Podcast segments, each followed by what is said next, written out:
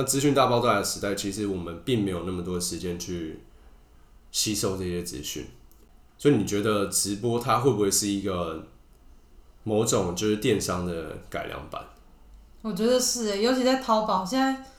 台湾人也很爱买淘宝，然后上面有超多商品，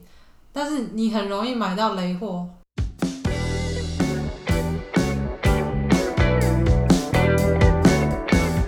大家好，欢迎来到五 D 世界，这里是一个天南地北讨论商业话题的地方。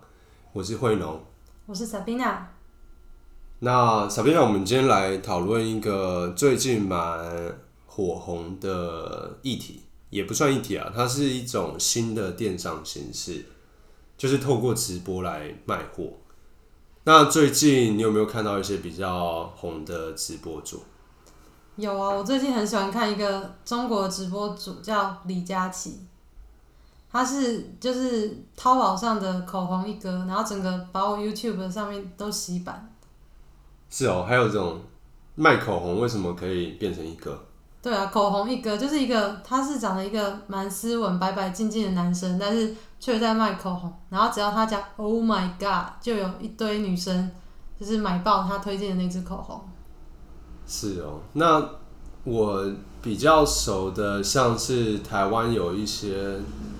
之前很流行用脸书卖一些精品的那种，叫连千亿、连千亿或是八加九，就是还蛮多这种。你确定你要称八加九？台湾就比较多这种，就是看起来很诶比较草草根一点的直播形式，但是现在在中国对对面啊。感觉就是像你刚才说的李佳琦，然后或是我最近蛮关注的一个人，他叫罗永浩。罗永浩是一个，哎，算是一个创业屡屡战屡败的创业达人。就是他第一个做做，就是中国互联网刚开始的时候，他做了一个网站，然后后来到整个呃最近几年，他甚至去做了手机，然后反正好像蛮。蛮痛苦的，但是他乐此不疲，所以我他罗永浩算是某种程度我的偶像吧。所以他直播上面都在卖什么？他直播，他原本是做手机嘛，他的手机叫垂直手机，然后也吸引了，就是这个品牌在不管在中国还是在台湾，它都是属于一个比较小众的，因为它打不赢华为、OPPO、小米那一线的大陆品牌。但像垂直手机，它其实是。呃，他花了蛮多心力去做的一个牌子，然后他当初主打就是他觉得呃小米的手机很烂，然后反正他他一直在黑小米的手机啊，但是最近因为他那个呃这个项目就失败了嘛，然后还被法院说什么就是失信，因为他欠了可能供应商一些钱，但他最近就是开始想办法要偿还这笔债务的时候，就他反而上了抖音或是。快手这些，哎，好像是抖音吧？这个直播平台上卖起小米的手机，所以他自己做垂直手机，然后他卖小米的手机。对，所以这件事情就是大家也在看，说呃，一个就是创业的中年大叔，他在创业失败之后，然后选择跟现实低头，就是放下面子，因为他当初是一直在黑小米嘛，然后现在反过来为了还债去卖小米的手机。所以现在中国就是网友有一种看好戏的心态，就是觉得，呃，有有一部对，有一部分人是想看好戏，但是一部分人是觉得说，哇，他的绰号叫老罗，老罗都这样了，然后就我应该要支持他一下，因为就有人发现说他在直播上其实卖出了蛮多小米的手机，然后他心里就觉得很很疑惑，难道这些这些买的人一大部分？大概八九成都是他自己原本的粉丝，然后他做垂直手机的时候，这些粉丝都不掏钱买，因为如果他这些粉丝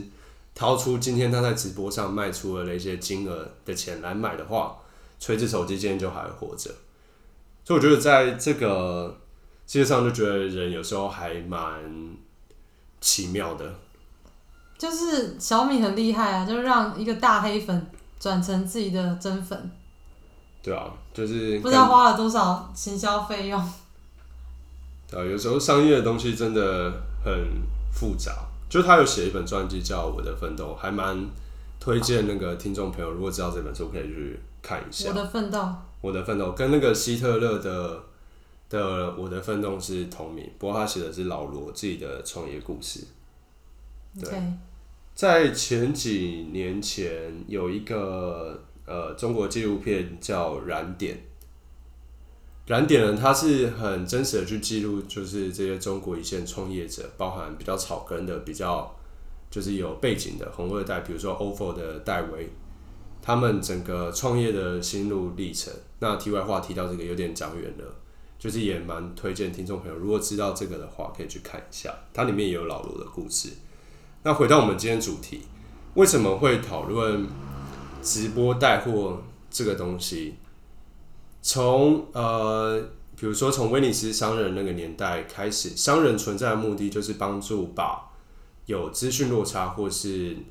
比较远地方，就是本国还没有出现的货物，透过贸易这个形式带到可能 B 地或是一个比较远的地方，然后来赚取差额、赚取利润。那他在中间承担了运输风险跟金流风险。以前在美第奇家族就会发明现代这种呃国际汇票兑换制度之前呢，其实商人他必须把货物跟钱都用实体的方式来运输，那当然就会发生有呃土匪、有海盗这种风险嘛。那你愿意承担风险很多，就会利润就越大。所以以前你假设把中国的茶叶运到欧洲、运运到英国去卖，就会赚取很高额的贸易利润。但现在呢，随着嗯包含金流的解决跟金流解决，就是我刚才说美第奇家族他发明了这种国际汇票制度之后，就是对于商人来说，金流风险就降低了嘛。那再来，可能我们实体运输的速度对物流方面也变快了，不管是飞机还是船，它可以运力跟速度都取得前所未有的提升。到我们现在整个网络基础建设解决资讯落差这个问题，那这三个问题解决之后呢，其实在电商这个领域就获得一个非常蓬勃发展。有一个资料显示说，现在亚马逊的那个贝佐斯算是世界首富嘛，但是电子商务占实体经济的比例只有百分之七。这个百分之七代表什么意思呢？就是只要这百分之七就可以造就一个电商的龙头、世界首富，所以代表我们这整个电商的领域其实还是一直在成长的。探究这整个背后的原因呢，我们会发现，就是人一直在追求同一件事情，就是呃，对于消费者来说，我们会一直需要去降低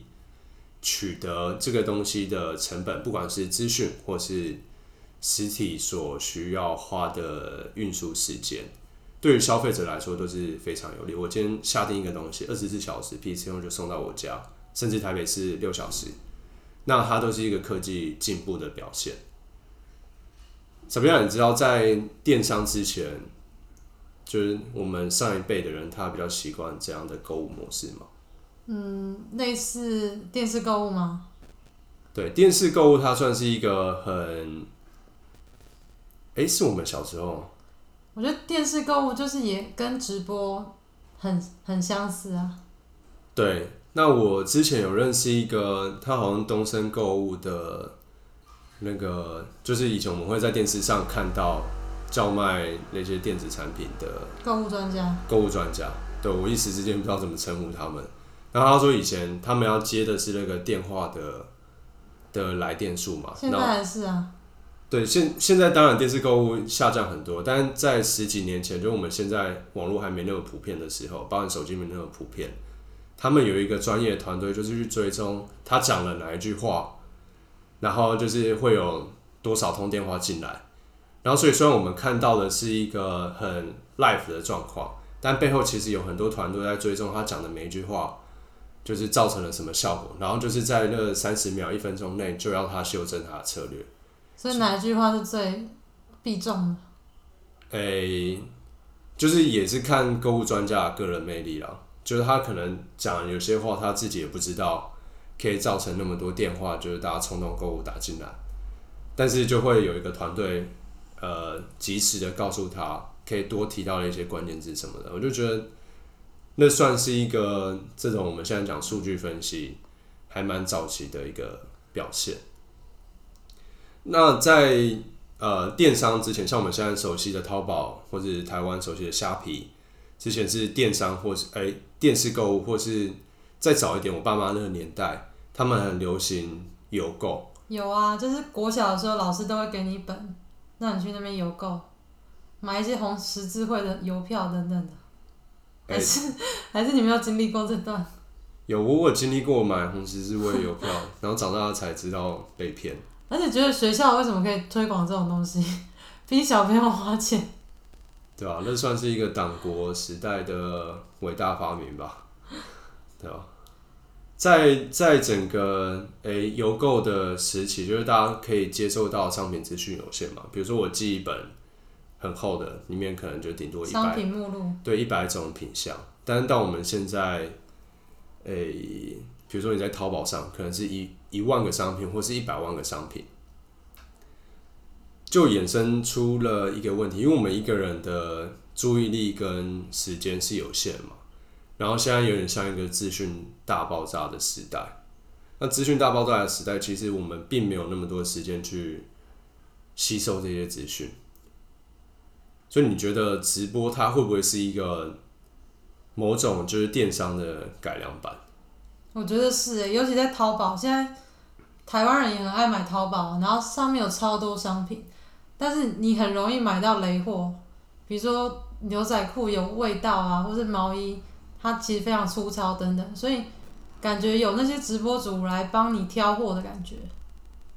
对，最近有很多人在探讨为什么直播带货这个模式只有在中国比较蓬勃发展，在欧美、呃日本或者台湾，好像就没有那么好的发展，就是因为很多人想要 copy 这个模式嘛。今天罗永浩他一个晚上带货卖小米手机就就可以卖出几亿的销售额，那一方面可能是人口啦。那再来，我觉得可能有，呃，大家对于这种头部网红的那种追求，因为，嗯，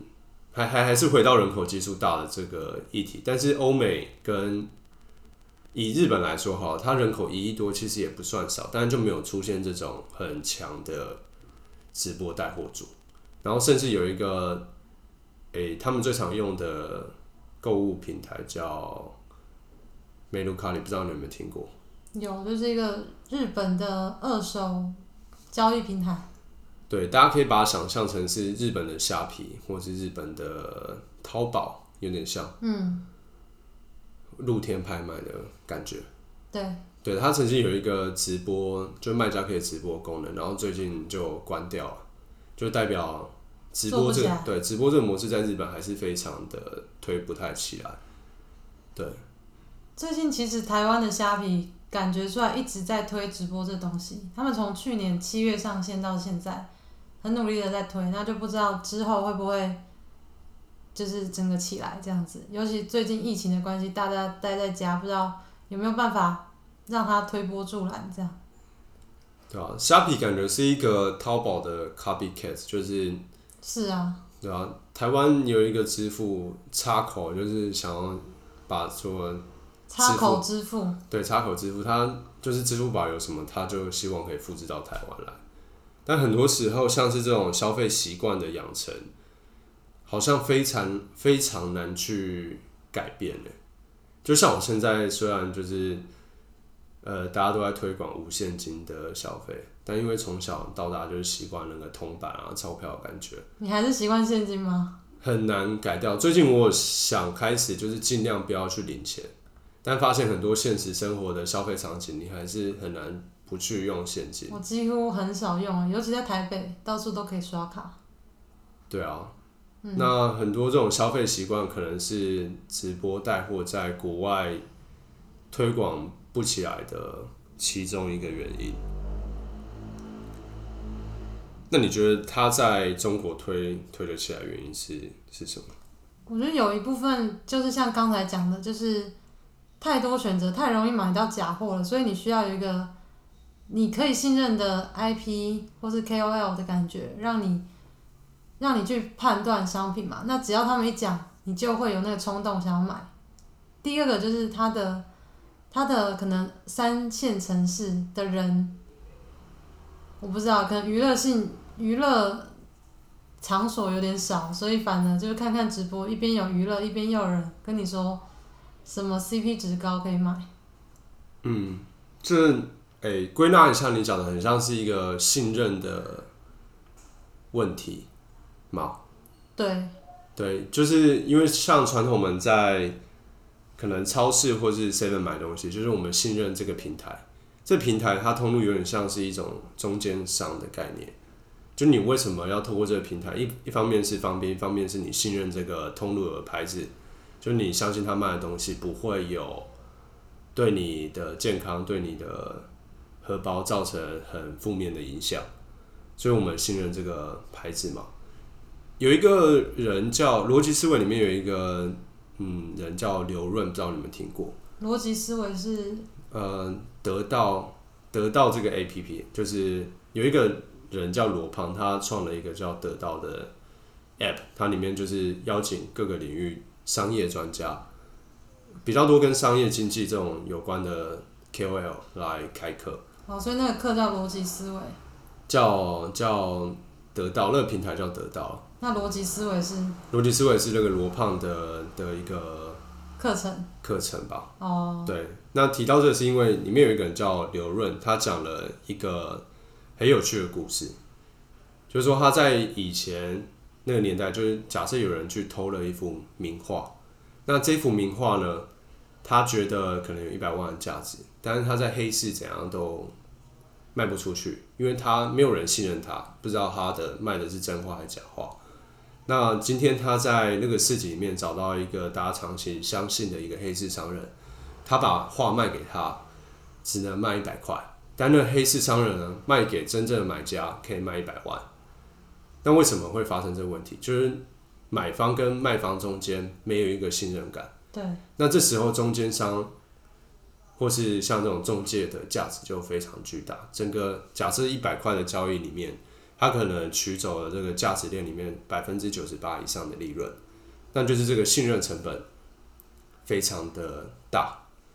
那我们整个科技进步跟资讯流、金流跟物流进步到现在以来，出现了非常多就是百年老牌，就大家已经对大部分东西都很信任了。在已发展国家，欧美、日本，或是像我们生活在台湾，很多东西的信任成本都是非常低的。我今天跟一个小农买东西，我可以相信他种的东西是真的好的。但在中国，因为它整个改革开放以来，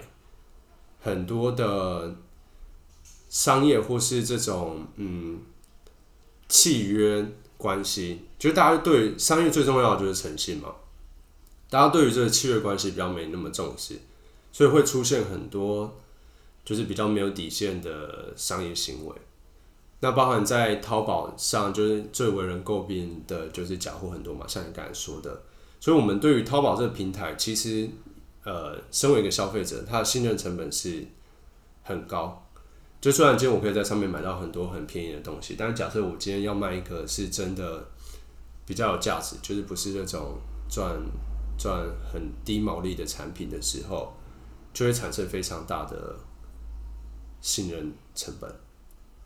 所以为什么会出现一个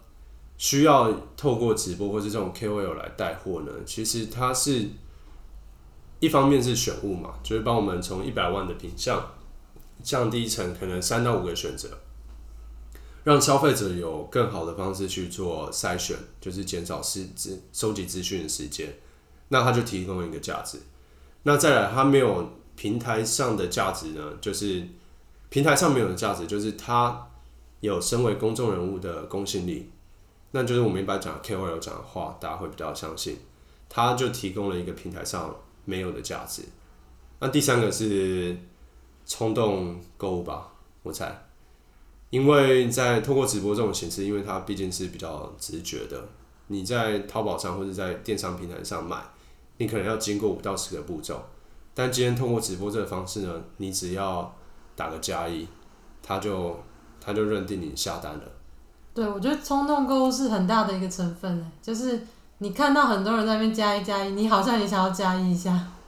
对啊，就像你在看购物购物那个节目的时候，他会说：“哎、已经有多少进线了，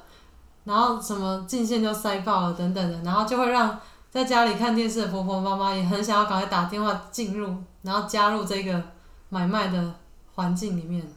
对，行销里面有一个大众消费心理，嗯，就在讲这件事嘛，就是大家很，就为什么一窝蜂或是排队的东西永远有效，就是我们还是有一点从众的心态，对，对吧、今天假设一家店人都没有，你就觉得怕怕的，但假设他的门庭若市，人一直在排队的话，你就想说去看个热闹，对，对啊、所以我觉得直播真的，他就是站在这些利基点，然后在中国发展的非常的好，然后包括淘宝，他们其实自己有在扶植很多他们的那个直播主，很多淘女郎啊等等的，所以它整个跟平台是相辅相成的一个感觉。对，淘宝其实可能也需要这种比较有公信力的真人来减少这些假货的销售量，因为假货销售越来越多，或者品质越差的话，你很难去跟那个像你有听过拼多多吗？有，这种就是瞄准比较要要要怎么形容？低呃就是大家追求超高 CP 值的那种概念。对啊，就如果假货多了，你就很难去跟这种拼多多的平台去拼嘛。嗯，我我这样觉得。但在中国，它其实我们都知道，就是指诶、科技这一块发展的非常快。虽然今年二零二零年很多公司也过得非常惨，但是嗯，我们都相信五 G 的时代会到来嘛。那照着刚刚故事的脉络来讲的话，我们会一直追求越来越快，不管是资讯还是物流。就我希望下定之后就马上拿到东西。那你觉得五 G 时代到来之后，我们整个世界会有怎样的？就购物形态未来会有怎样的变化？我觉得五 G 的话很难想象。很难想，因为我觉得现在已经够好，你很难想象说到底会怎样更好。网络上不是流行一个笑话，就是在 PTT 有一个笑话，就是我连那个按键都还没下定，嗯，PC 用就送送到我家了。就是大家在吹嘘说，它其实可以预测的感觉。对我觉得未来世界包含可能之后可以再做一集有关演算法，因为我们现在是我想，比如说我想买一个音响，然后我去找资讯，然后再下定，然后再送到我家，可能原本需要一个礼拜，现在可能只需要三天。嗯，就是从你可能浏览那些网页的轨迹，它其实某部分就可以预测你会下定，所以它其实就先 ready 了。对我可能有一天走到楼下，就会发现说，哎、竟然有一个音响，就是我住在这种 很奇怪的地方，然后就有人在楼下拿着音响等但其实我，它就是可以看到你的一些足迹，网络上的足迹，对吧、然后这有点像连，接到你的实体的感觉。对啊，这有点像像 Instagram 广告嘛，就是你有时候在谈论，比如说我想喝啤酒，然后你就马上看到就是被那个啊监听的感觉。对一个啤酒的广告，然后可能未来我们都说是 O to O 的世界嘛，可我们像现在在聊天聊有关